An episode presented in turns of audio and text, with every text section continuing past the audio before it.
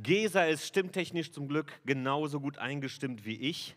Das hat seine Vorteile in solchen Situationen, wenn man ein bisschen lauter sein kann, wenn es drauf ankommt. Der Weg des Lebens. Jesus lebt. Das ist unsere gute Botschaft heute an diesem Auferstehungssonntag. Das Leben triumphiert über den Tod. Es gibt Hoffnung. Hoffnung, die über diese Welt hinausreicht. Das ist unsere Botschaft an diesem Sonntag. Und zugleich ist das der letzte Teil unserer Markus-Reihe. Und Markus beendet sein Evangelium, wie er es beginnt, mit einem großen Bäm. Da taucht am Anfang Johannes der Täufer auf und plötzlich erscheint Jesus auf der Bildfläche als Erwachsener. Wo kommt er her?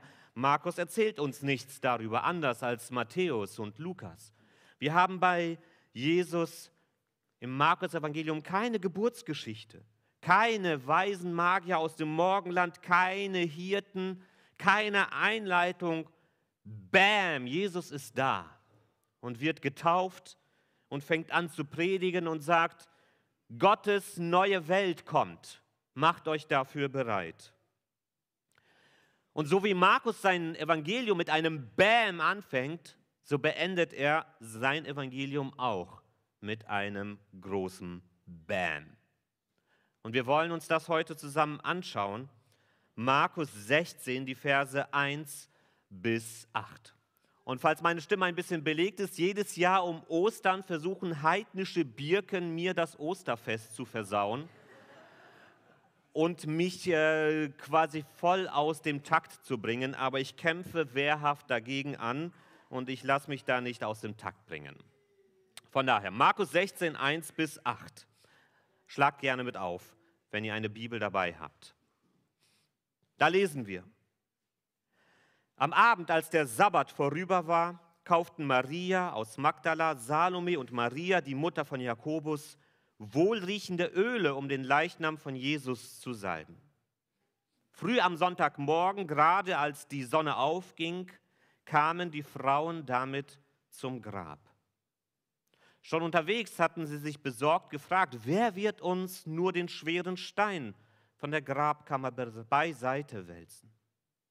Umso erstaunter waren sie, als sie merkten, dass der riesige Stein nicht mehr vor dem Grab lag. Sie betraten die Grabkammer und da sahen sie auf der rechten Seite einen jungen Mann sitzen, der ein weißes Gewand trug. Die Frauen erschraken sehr. Aber der Mann sagte zu ihnen, habt keine Angst. Ihr sucht Jesus aus Nazareth, den Gekreuzigten. Er ist nicht mehr hier. Er ist auferstanden. Seht her, das ist die Stelle, wo man ihn hingelegt hatte. Und nun geht zu seinen Jüngern und zu Petrus und sagt ihnen, dass Jesus euch nach Galiläa vorausgehen wird. Dort werdet ihr ihn sehen, so wie er es auch angekündigt hat. Da flohen die Frauen aus dem Grab und liefen davon. Angst und Schrecken hatte sie erfasst. Sie redeten mit niemandem darüber, so entsetzt waren sie. Soweit Gottes Wort. Ich möchte noch ein Gebet sprechen. Jesus, du bist nicht mehr im Grab. Das ist mein fester Glaube. Du lebst und du sprichst heute zu uns. Du bist hier mitten unter uns als der, der lebt und der, der das Leben ist. Und ich bitte dich, dass du uns die Herzen für das öffnest und die Ohren für das, was du uns sagen möchtest. Amen. Was für ein Abschluss für das Evangelium. Der Leichnam wird ins Grab gelegt. Das ist das letzte Mal, dass wir etwas vom Leichnam von Jesus sehen, textlich, bildlich. Und dann am nächsten Tag oder zwei Tage später, am Sonntagmorgen, eigentlich müssten wir unseren Gottesdienst am Ostersonntag um 6 Uhr starten. Evelyn war heute Morgen hier zum Beten und sie hat gesagt, das ist wunderschön, wenn die Sonne aufgeht und man dann einfach quasi in dieses Licht hineingeht an Ostersonntag. Das machen auch manche Gemeinden, dass sie das bewusst um diese Zeit auch machen. Die Sonne geht auf, die Frauen kommen zum Grab und Jesus ist weg. Er ist nicht mehr da. Da ist ein anderer Mann, ein Bote, ein Engel, auch wenn das hier nicht deutlich gesagt wird, aber aus den anderen Evangelien wissen wir. Und der redet davon, Jesus ist weg. Er ist nicht mehr hier. Jesus ist auferstanden. Und wir sehen Jesus im Markus Evangelium nicht mehr. Er ist einfach nicht mehr da. Und das Evangelium endet hier in diesem Vers 8. Da flohen die Frauen aus dem Grab, liefen davon. Angst und Schrecken hatte sie erfasst. Sie redeten mit niemandem darüber, so entsetzt waren sie. Das ist der Schluss. Die Frauen sind so entsetzt über das, was dort geschehen ist, dass sie es sich nicht trauen, irgendjemanden davon zu erzählen. Ich möchte, bevor ich in die Inhalte eingehe und auch auf diesen Schluss später nochmal genauer eingehe, vorneweg stellen, nicht nur ich bin irritiert von diesem Ende, sondern auch früher waren schon Menschen irritiert von diesem Ende, dass manche bemüht waren, Markus ein ordentliches Ende hinten anzustellen. Da, wo Jesus auch wieder auftaucht und seine Jünger aussendet. Und wenn ihr in eure Bibeln reinguckt, werdet ihr in den meisten Bibeln noch die Verse 9 bis 20 finden. Aber wenn es eine gute Übersetzung ist, wird dort eine kleine Fußnote stehen, die sagt, dieser Schluss fehlt in den ersten Handschriften, die wir haben. Weil das tatsächlich so ist. Ich bin davon überzeugt, dass diese Verse 9 bis 20 nicht ursprünglich im Markus-Evangelium standen, sondern dass sie später hinzugefügt worden sind, weil man irritiert war von diesem abrupten Ende. Und wir haben es tatsächlich so, die frühesten Handschriften, die wir vom Markus-Evangelium haben, enthalten diesen Schluss nicht, 9 bis 20, und enden bei Vers 8. Und deshalb ende ich diese Predigtreihe auch mit Vers 8, weil ich davon ausgehe, dass das der originale Schluss ist der uns erhalten geblieben ist. Was machen wir jetzt mit diesen acht Versen? Was machen wir mit der Auferstehung von Jesus? Die Auferstehung von Jesus bietet uns die Möglichkeit, dass wir uns mit der Bedeutung des Kreuzes ganzheitlich auseinandersetzen. Das, was am Kreuz geschehen ist, was an Karfreitag geschehen ist, erschließt sich uns nur vom leeren Grab. Hätten wir das leere Grab nicht, dann wäre an Karfreitag nur ein gewöhnlicher Mensch brutal hingerichtet worden. Und es hätte keinen Sinn und keinen Zweck und es wäre nichts Besonderes daran. Es wäre ein trauriges Ende für einen guten Menschen, aber mehr auch nicht. Das, was an Karfreitag geschehen ist, funktioniert nicht, wenn wir nicht die Auferstehung haben. Und beide gehören untrennbar zusammen das leere Grab und Jesus am Kreuz. Das eine geht nicht ohne das andere. Und deshalb müssen wir uns mit diesem gesamten, mit diesem ganzen Wochenende beschäftigen, was da passiert ist. Und uns die Frage stellen, okay, wir sehen das leere Grab, was bedeutet das für das Kreuz? Wieso musste Jesus dann sterben? Ich habe das letztens auch in, in der Tageszeitung gelesen wo einer sich die Frage gestellt hat, wieso musste Jesus eigentlich sterben? Das hat er nie wirklich verstanden. Die kurze und richtige Antwort lautet, wegen unserer Schuld. Weil wir schuldig sind und weil Jesus unsere Schuld auf sich nimmt. Aber wisst ihr, was das Traurige an unserer Zeit ist? Das Traurige ist, dass die meisten Menschen damit gar nichts mehr anfangen können die verstehen das nicht, was das überhaupt bedeutet. Sie können mit diesen Kurzaussagen wegen unserer Schuld, die für uns als Christen einen ganzes, ganzen Film ablaufen lassen über das von Erschaffung der Welt, Adam und Eva, Israel, alles das, was als Hintergrund dahinter steht, das haben Menschen heute überhaupt nicht mehr vor Augen. Die wissen gar nicht, was da passiert an Karfreitag und Ostern. Für sie sind das Feiertage, die man nutzen kann, um im Garten zu arbeiten. Deshalb müssen wir es genauer erklären. Was bedeutet das, diese Aussage, Jesus ist wegen unserer Schuld gestorben? Und das verstehen wir nur, wenn wir genau verstehen, was auch mit der Auferstehung passiert ist. Ich habe mich mit einem unserer Kinder unterhalten. Dann ging es um eine Situation, wo da in ihm auch ganz viel Wut gewesen ist und ganz viel Verärgerung, auch über Dinge, die passiert sind. Und ich habe versucht, mit ihm zu reden und zu erklären, ähm, was da so passiert in uns als Menschen in solchen Situationen. Und dass Jesus uns, wenn wir in so einer Situation sind, wo diese Wut hochkocht und Gefühle sind da und wir müssen lernen, mit ihnen umzugehen, wir dürfen sie nicht wegdrücken, aber sie sollen auch nicht Macht über uns gewinnen. Ich habe versucht, mit ihm darüber zu reden, vor welche Wahl Jesus uns stellt in dieser Situation. Welchen Weg wollen wir gehen? Und ich habe das für ihn so erklärt, es gibt den Weg des Todes und es gibt den Weg des Lebens. Und Jesus stellt uns vor die Wahl, welchen dieser beiden Wege wollen wir gehen? Den Weg des Todes oder den Weg des Lebens? Und ich habe ihm versucht zu erklären, was ist der Unterschied zwischen beiden Wegen. Und bevor ich versuche, auch hier das nochmal zu erklären, will ich nochmal betonen, genau das ist die Entscheidung, vor die wir gestellt sind an diesem Osterwochenende wenn wir mit dem Kreuz konfrontiert sind und mit der Auferstehung von Jesus, müssen wir uns, jeder von uns, die Frage stellen, welchen dieser Wege möchte ich gehen, den Weg des Todes oder den Weg des Lebens? Was ist der Weg des Todes? Der Weg des Todes ist eine Kettenreaktion von Unrecht und Verletzung. Das ist eine Erfahrung, die jeder Mensch im Laufe seines Lebens machen wird. Schon sehr früh, dass diese Welt ungerecht ist und dass mir Unrecht angetan wird und dass ich in der Lage bin, anderen Menschen Unrecht anzutun und dass ich verletzt werde, absichtlich oder auch unabsichtlich und dass ich in der Lage bin, andere Menschen zu verletzen, absichtlich oder unabsichtlich. Das ist eine Grundkonstante unseres Lebens. Kein Mensch ist davor sicher.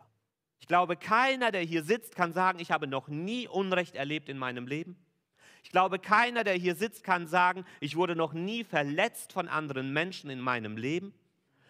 Und ich würde sogar behaupten, keiner, der ehrlich ist, kann hier sitzen und sagen, ich habe noch nie einen anderen Menschen Unrecht getan oder ihn verletzt.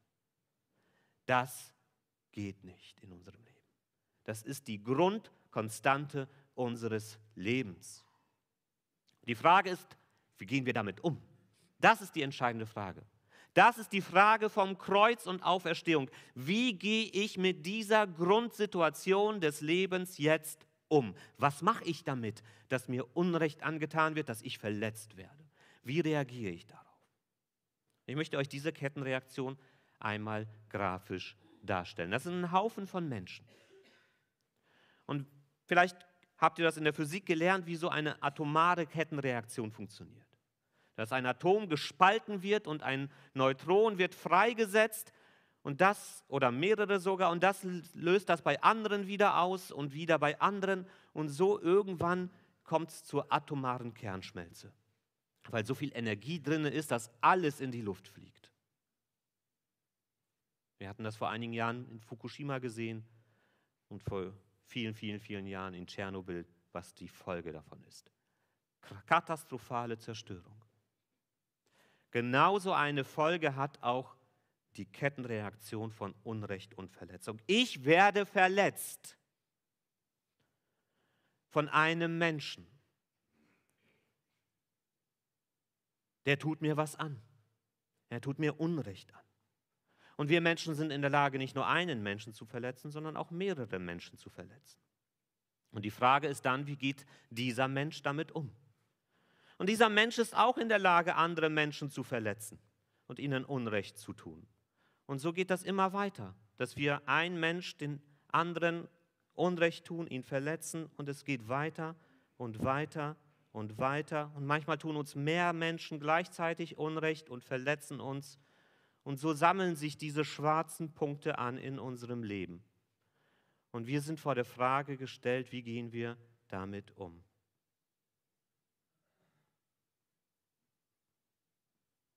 Verletzung auf Verletzung Unrecht auf Unrecht. Und dann ist es so, dass wir nicht nur andere verletzen und Unrecht tun, sondern wenn wir selber verletzt werden und uns Unrecht angetan wird, dann spielen wir den Ball auch gerne mal zurück. Und dann muss es noch mal eine Stufe mehr sein. Der hat mir Unrecht getan, dem gebe ich es aber wieder zurück. Das sehe ich bei unseren Kindern, das geht ganz schnell. Dann hat der ein bisschen gepiekst, dann muss der andere erstmal hauen. Wenn der gehauen hat, dann muss ich zurücktreten. Wenn der mich getreten hat, dann muss ich beißen. Weil es darf ja nicht weniger sein als das, was vorher gewesen ist. Und glaubt man nicht, dass das nur bei Kindern passiert. Schaut in eure Leben hinein, was in euren Gedanken passiert, wenn euch jemand Unrecht tut. Was da für Fantasien in unseren Köpfen ablaufen. Seid ehrlich mit euch selbst. Was da für Gedanken passieren, den schneide ich, dem werde ich keinen guten Tag mehr sagen, an dem gehe ich wortlos vorüber, dem werde ich es irgendwie heimzahlen.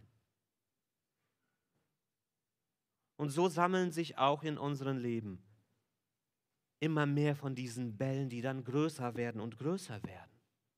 Und irgendwann verliert das auch jegliche Kontrolle und gerät ins Chaos. Und so nimmt Verletzung auf Verletzung zu und es ist immer mehr dunkel und immer mehr schwarz in unserem Leben und nicht nur in unserem Leben. Das hat nicht nur mit mir als Einzelperson zu tun. Auch das ist eine traurige Wahrheit, die wir übersehen, sondern dass es immer auch Auswirkungen hat auf eine ganze Gemeinschaft von Menschen. Keiner steht für sich allein. Und am Ende haben wir den Weg des Todes. Das ist die Kettenreaktion von Unrecht und Verletzung. Der Weg des Todes. Was machen wir jetzt damit? Wie können wir diese Kettenreaktion unterbrechen?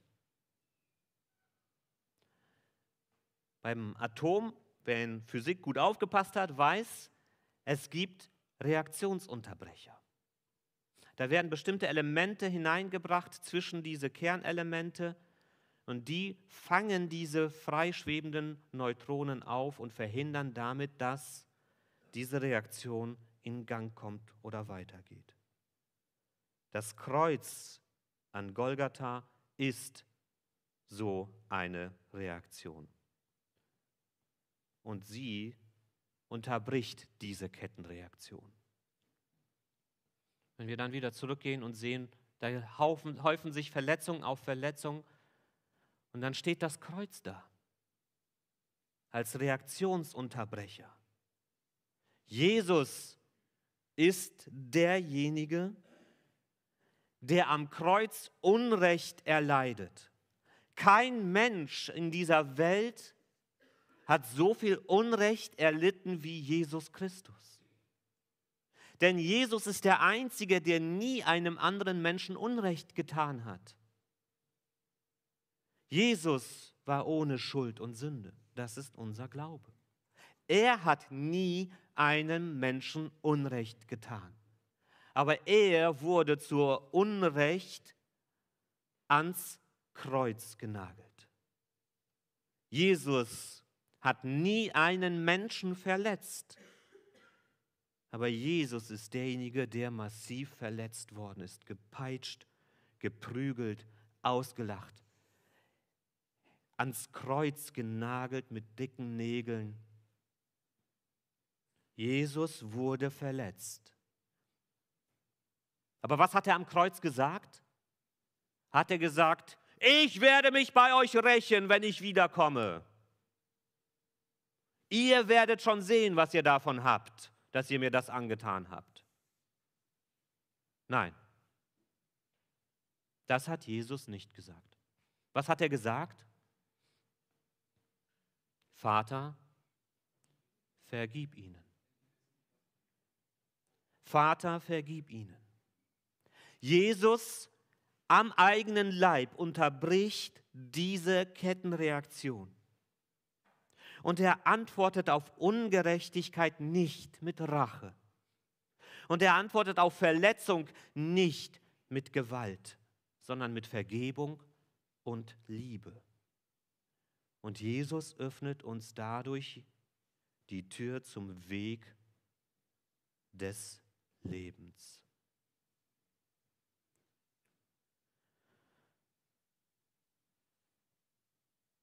Jesus wählt für dich den Weg des Todes. Wähle du für Jesus den Weg des Lebens. Jesus wählt für dich den Weg des Todes. Er erleidet alle Konsequenzen aus dem Weg des Todes. Aber er macht nicht weiter und gibt uns damit ein Vorbild, wie wir damit umgehen sollen, wenn wir Unrecht erdulden und wenn wir verletzt werden, dass wir uns auf dieses Spiel nicht einlassen sollen, dass wir nicht weiter Unrecht und Verletzung in diese Welt hinaus senden, sondern dass wir bereit sind, diese Wege zu unterbrechen. Nur so haben wir Hoffnung, nur so können wir als Gemeinschaft funktionieren. Das ist es, was wir als Christen lernen in dieser Gemeinde, wo wir uns hier auch ehrlich gesagt oft Unrecht tun und verletzen. Wir sind ja auch hier nur Menschen. Und wir sprechen Dinge aus, die anderen wehtun, unbeabsichtigt oder beabsichtigt. Wir tun Dinge, die der andere nicht versteht und die er als Angriff auf sich annimmt. Wir alle tun uns hier auch immer wieder Unrecht an und verletzen uns gegenseitig. Aber das, was wir hier lernen dürfen, manchmal auch über harte Wege und Prozesse als Gemeinde, ist es, dem Beispiel von Jesus zu folgen und uns nicht auf den Weg des Todes zu begeben, sondern auf den Weg, den Jesus uns gezeigt hat, auf den Weg des Lebens, uns immer wieder zu vergeben und zu sagen, du hast mich verletzt, aber ich vergebe dir. Du hast mir Unrecht getan, aber ich vergebe dir. Du hast Dinge gesagt, die ich nicht einsortieren kann und die ich persönlich nehme, aber ich vergebe dir. Nur so können wir eine neue Tür auch in unsere Gemeinschaft hinein öffnen, die Tür, die Jesus für uns aufgestoßen hat. Und ich möchte jetzt gleich einen kleinen Videoclip einblenden aus einem Film, den wir letztens gesehen haben. Viele kennen vielleicht die Geschichte von Corrie ten Boom.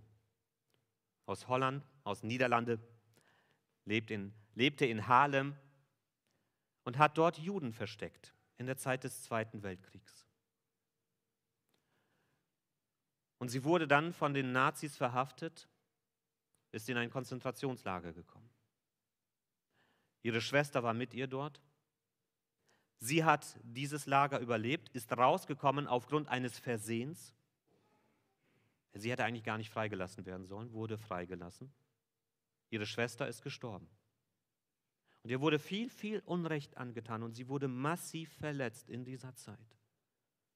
Und viele, viele Jahre später hat sie eine einflussreiche Begegnung. Und dieser kleine Clip, sorry an die Leute im Livestream, ihr dürft das leider nicht mitsehen, aber schaut euch das an, es gibt das auch im Internet. Ihr könnt den Film Die Zuflucht sehen, wo die Geschichte erzählt wird, aber auch einen, Video, äh, einen Zeichentrickfilm, auf dem ich das hier auch rausnehme, wo sie erzählt, was dann passiert ist in diesem Moment. Ich hoffe, man kann es gut erkennen, zumindest hören wird man es auf jeden Fall.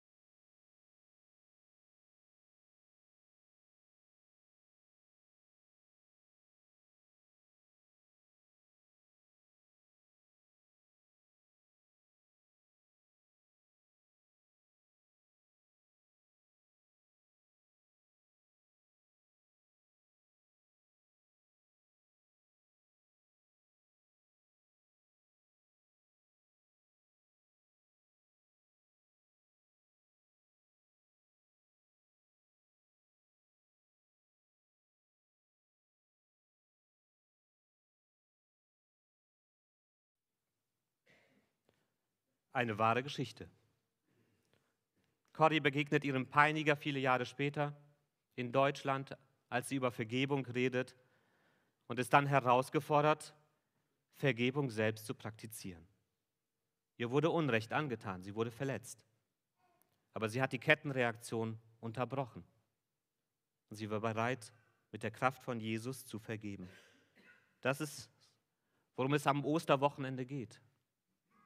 Dass Jesus für uns den Weg des Todes wählt und dass wir deshalb den Weg des Lebens wählen können. Können, weil wir herausgefordert sind, diese Entscheidung jeden Tag neu zu treffen, ob wir diesen Weg so gehen wollen. Das ist das eine. Das andere ist dieses abrupte Ende. Da flohen die Frauen aus dem Grab und liefen davon. Angst und Schrecken hatte sie erfasst.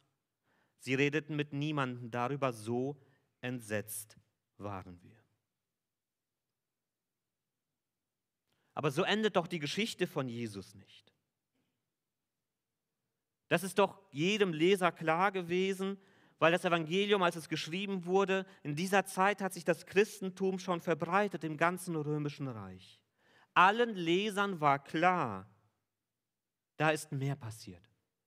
Das hat ja damit nicht aufgehört dass diese Frauen nicht gesprochen haben. Und die Frage stellt sich automatisch dann jedem Leser, was ist da passiert, dass diese verängstigte Gruppe von Jüngern am Ende doch den Mut hatte, die gute Nachricht von Jesus in die ganze Welt zu tragen. Was ist da passiert? Und wisst ihr, was da passiert ist, was aus einer Gruppe von verängstigten Jüngern Menschen gemacht hat, die Mut hatte, über Jesus zu reden? Die Antwort ist der Heilige Geist ist passiert. Der Heilige Geist ist passiert. An Pfingsten kam Gottes Kraft in der Person des Heiligen Geistes und bewegte die Jünger. Jesus lebt und seine Kraft lebt in uns weiter durch die Gegenwart des Heiligen Geistes.